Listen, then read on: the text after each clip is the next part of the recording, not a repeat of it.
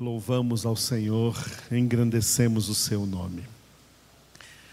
Na última parte da nossa congregação, nós estamos no livro dos Atos dos Apóstolos, capítulo de número 11. Nós estamos nesse texto que vai do versículo 4 ao versículo 17, cujo título é Resposta de Pedro. A resposta de Pedro à cúpula da igreja de Jerusalém, a primeira igreja cristã que existiu, depois do dia de Pentecostes, a qual Pedro teve que dar satisfações do porquê ele entrou na casa do centurião romano Cornélio, que era um gentil e não era judeu, e ali evangelizou, pregou o evangelho para os gentios. Nós já vimos que este texto tem uma introdução no versículo 4, cujo título é Exposição por Ordem, foi o que nós falamos domingo à noite. E agora o desenvolvimento desse texto, do, cap, do versículo 5 até o versículo 17, a narrativa de Pedro. Né?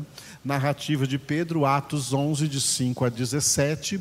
Essa narrativa se divide em duas partes do 5 ao 14, a narrativa das visões, as visões que Deus deu ao apóstolo Pedro para ele pregar na casa de Cornélio. E depois, versículos de 15 a 17, a narrativa da pregação, o que exatamente Pedro pregou na casa de Cornélio. Então, Atos 11, de 5 a 14, narrativa das visões.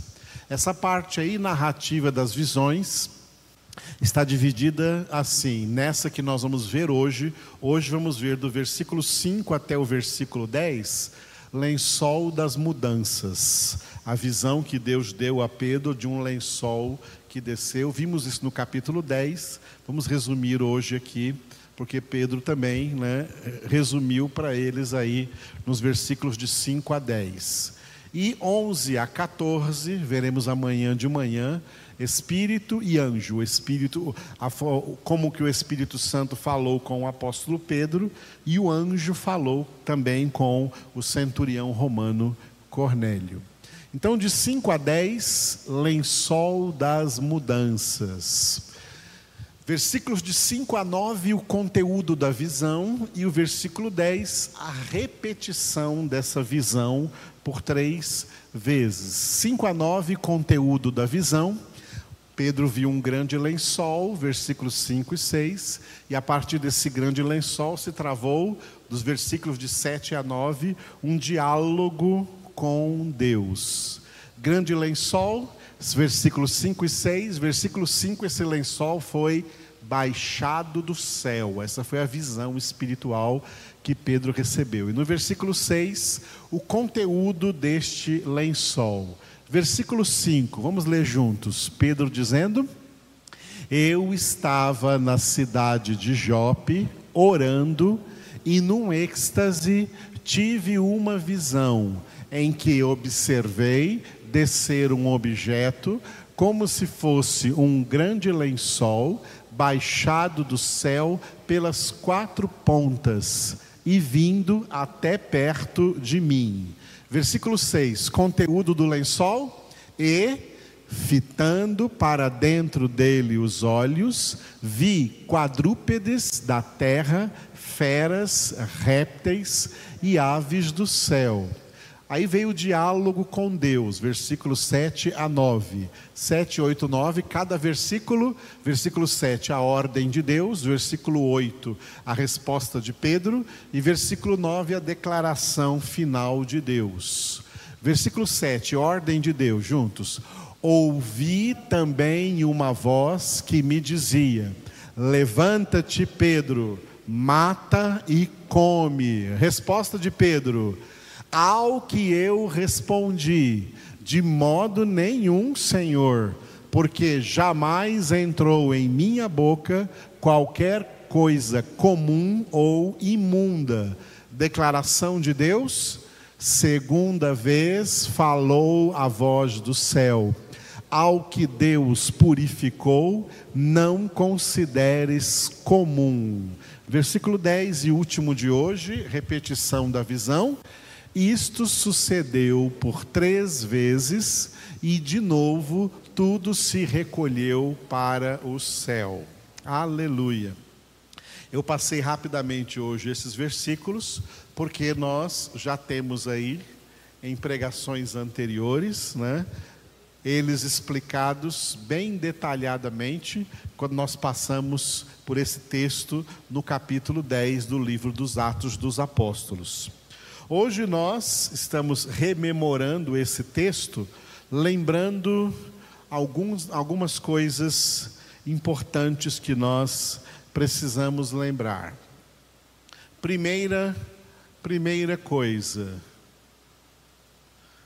os filhos de Deus, que também são servos de Deus, não se esqueça que ser filho de Deus não cancela o fato de sermos servos de Deus. Por quê? lembrando que a Bíblia foi escrita em períodos de escravagismo. O escravagismo é uma, era uma cultura muito resistente em toda a época em que a Bíblia Sagrada foi escrita. E ali se havia uma distinção entre filhos e servos, né? Os servos da casa não eram filhos do dono da casa, e os filhos do dono da casa não eram servos, eles eram filhos. Eles eram, inclusive, né, pessoas que tinham autoridade sobre os servos. No reino de Deus, não é assim. Tá? No reino de Deus, os filhos são servos e os servos são filhos. No reino de Deus, nós somos, nós acumulamos os dois títulos títulos de filhos e títulos de servos. E não somente nós, Jesus também. Um dos títulos de Jesus na Bíblia Sagrada, além do título de filho de Deus, ele também tem o título de servo de Deus, tá? Servo de Deus. E Deus Pai apresenta Jesus como seu servo lá no Isaías 42. Depois você pode ler Isaías 42, lá no início, como Deus apresenta Jesus ali como seu servo. E diz: Eis aí o meu servo. E diz como que esse servo vai agir, vai, vai, vai realizar o seu serviço. Aí a palavra servo, ela tem a raiz da palavra serviço. Servo é quem faz um serviço. Né? Os filhos, antigamente, né, não faziam o serviço, ele mandava os servos fazerem os serviços. O serviço era por servos, e as regalias, né, as honras, os filhos. Não, no reino de Deus não é assim. O filho de Deus é o primeiro que, além de ser filho de Deus, é também o servo de Deus, e como servo de Deus, ele serve ao Pai e já realizou um grande serviço que o Pai enviou Jesus para realizar a obra da salvação. Por que eu estou dizendo tudo isso? Pedro aqui é um servo de Deus, cada pessoa verdadeiramente convertida é feito ao mesmo tempo filho de Deus e servo de Deus, por quê? Porque assim como Jesus, no reino de Deus, como filho de Deus, teve um grande serviço como servo a realizar, cada filho de Deus, tá? cada filho de Deus que também é servo, tem um serviço a realizar nós temos serviço a realizar. O reino de Deus é um reino de serviço. Ninguém fique pensando que, ah, agora eu sou filho de Deus, aí, pela obra da salvação, então estou descansado, não tem nada para eu fazer. Não, tem muito serviço. E nesse serviço, Jesus declarou nos evangelhos, né? grande é a seara, mas poucos são os ceifeiros, poucos são os trabalhadores. E Jesus mandou os discípulos orarem, até para nós mesmos orarmos, rogai ao Senhor da seara que mande ceifeiros, trabalhadores para a sua seara. O, o reino de Deus é um reino de muito serviço.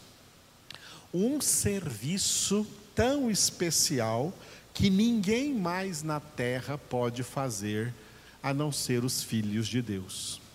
Quem não é filho de Deus, não é servo no reino de Deus. Quem é filho de Deus é servo no reino de Deus e encarregado não por uma igreja, não por uma denominação, não por um pastor, encarregado por Deus. Qualquer pecador que é alcançado pela obra da salvação e recebe, como está escrito em João 1,12, o direito de ser feito filho de Deus, olha, sempre existe um equilíbrio entre direitos e deveres. As pessoas lutam pelos seus direitos, mas muitas vezes não gostam dos seus deveres. Há um equilíbrio entre direitos e deveres. Nós recebemos o direito de ser feitos filhos de Deus, e a partir do dia em que nós recebemos o direito de ser feitos filhos de Deus, nós recebemos também o dever de servirmos o reino de Deus. E nesse dever, Paulo disse um ai, um dos ais da Bíblia, foi o que Paulo disse, e que é um ai para mim, um ai para cada um de vocês. Um ai para todos os filhos de Deus. Está lá escrito na primeira carta aos Coríntios, se não me engano. Ai de mim, se eu não pregar o Evangelho. Ai de mim, se eu não pregar o Evangelho. Repita comigo. Ai de mim, se eu não pregar o Evangelho. Pregar o Evangelho é um dos serviços a ser realizados nesta imensa seara que é o mundo e que o mundo é carente desse serviço, a pregação do Evangelho, a qual Jesus entregou nas mãos da igreja, dizendo assim em Marcos 16, 15 indo por todo o mundo, não é ide, é indo, pregai o evangelho a toda criatura. Pregar o evangelho é uma coisa que faz parte do nosso serviço, que nós, como filhos e servos, temos o dever de realizar. Tá? Temos o dever de realizar. Então há um grande equilíbrio entre direitos e deveres. Tá? Nós temos esse dever. Mas existem duas coisas importantes: é o que fazer, ou seja, qual é o nosso serviço, e a segunda é o como fazê-lo. Como eu vou realizar esse serviço que eu tenho o dever de realizar e ai de mim se eu não realizar, porque eu serei cobrado disso.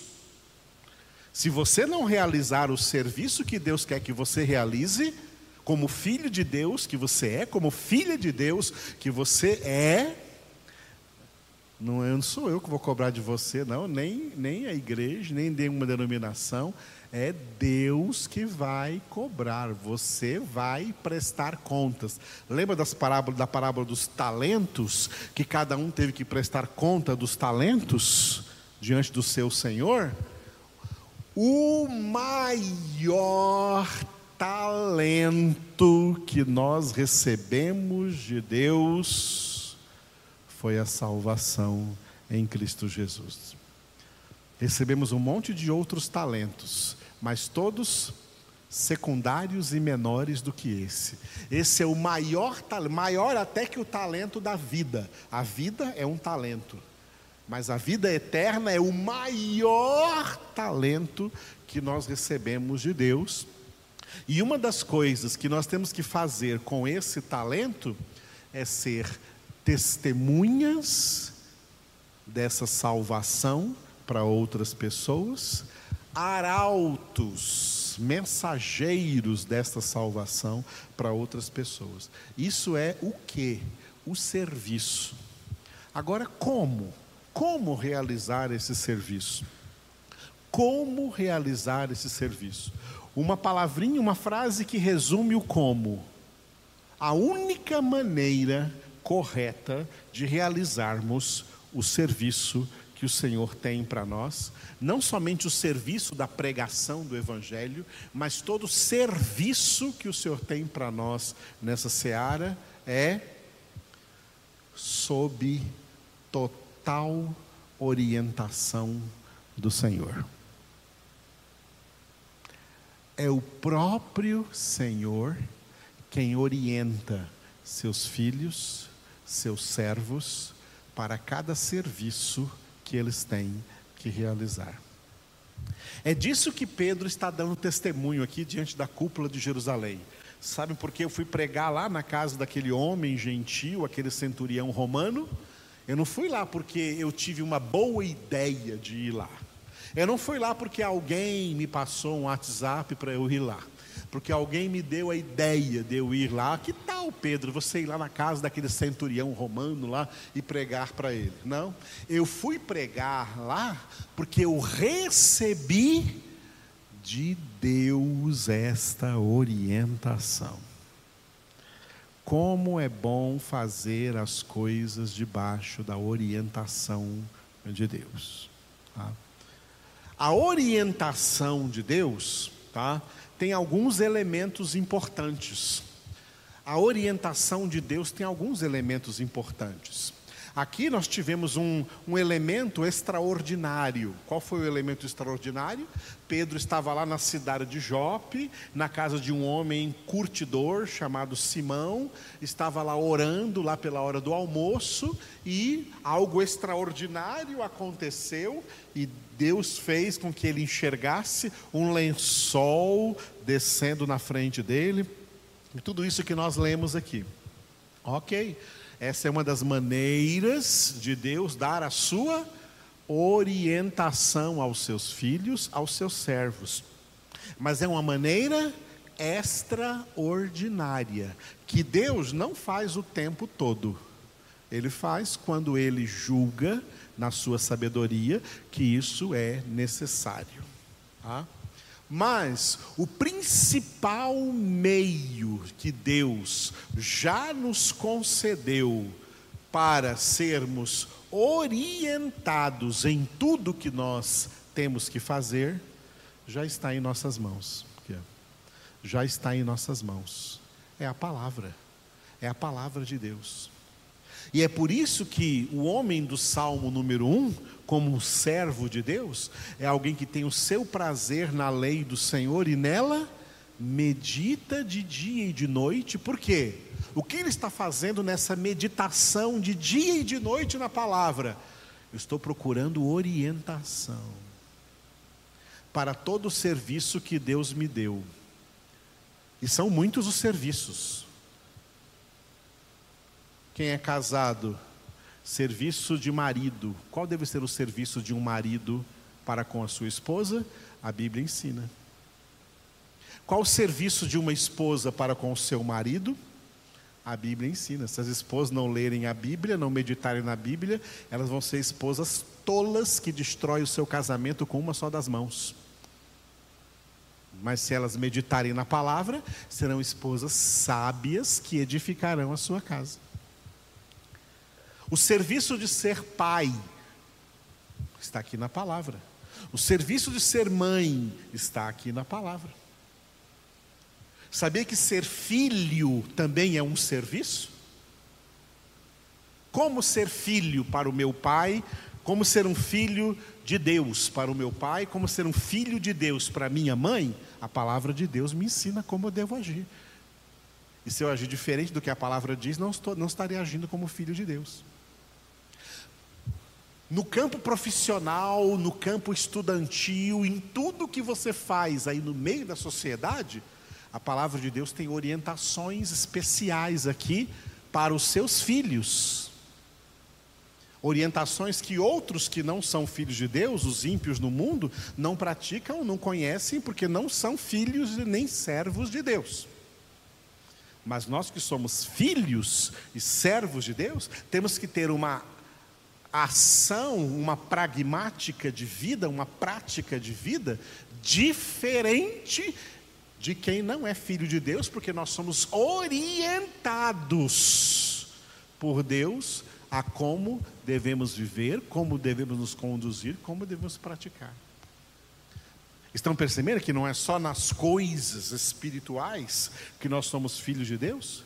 Nós damos testemunho de filho de Deus em meio às coisas naturais do dia a dia. É, e é aí no meio dessas coisas naturais do dia a dia que Jesus disse: Vós sois o sal da terra, vós sois a luz do mundo. Senhor, como é que eu vou ser o sal da terra? O que, que eu tenho que fazer para ser o sal da terra, para ser a luz do mundo? O que você tem que fazer? Está tudo escrito aqui. Ó. Medita na palavra, aprenda na palavra, porque a orientação de Deus virá para você. E se em meio, quando Deus vê você envolvido nesse serviço dele, quando ele achar necessário te dar uma orientação para algum caso especial, como era o caso de Pedro ir na casa de Cornélio, Deus vai manifestar de alguma maneira extraordinária para te orientar. O nosso Deus é um Deus que orienta seus filhos é um exemplo de pai, é um pai que orienta seus filhos, orienta suas filhas. E orienta seus filhos a serem servos. Não é a serem, como diz no mundo aí, filhinhos de papai. Não. É a serem servos, a realizarem o serviço e como realizarem todo o serviço, sempre buscando em primeiro lugar a glória de Deus, em segundo lugar, o benefício das pessoas que serão beneficiadas por esse serviço. Então, essa visão que Pedro está tendo é uma maneira que Deus usou naquela época de orientá-lo no serviço que ele tinha entregue às mãos dele como apóstolo do Cordeiro e também a todos nós como filhos e servos de Deus. Aleluia. Obrigado, Senhor, por essa palavra. A tua palavra é para nós objeto, Senhor, de oh, aleluia, orientação.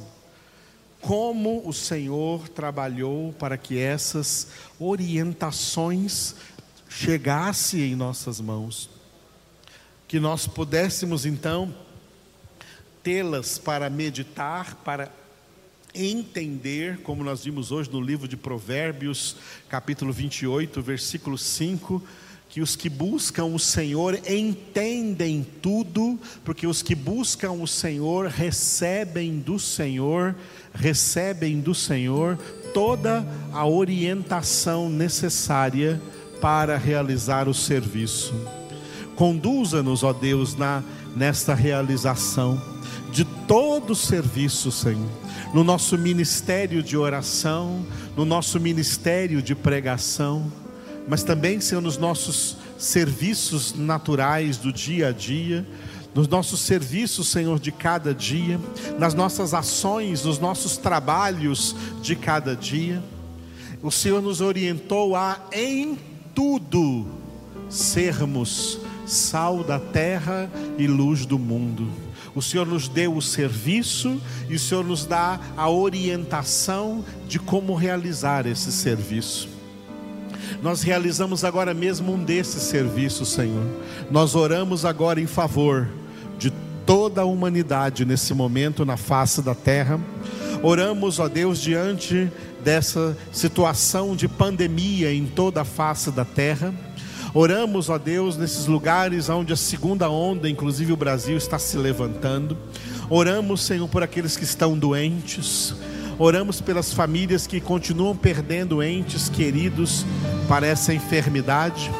Oramos, Senhor, para que as pessoas que estão trabalhando nas vacinas sejam bem-sucedidas nesta obra, nesse trabalho que essas vacinas cheguem, Senhor, dá sabedoria e juízo aos governantes para saberem administrar a todos os seus cidadãos essa vacinação.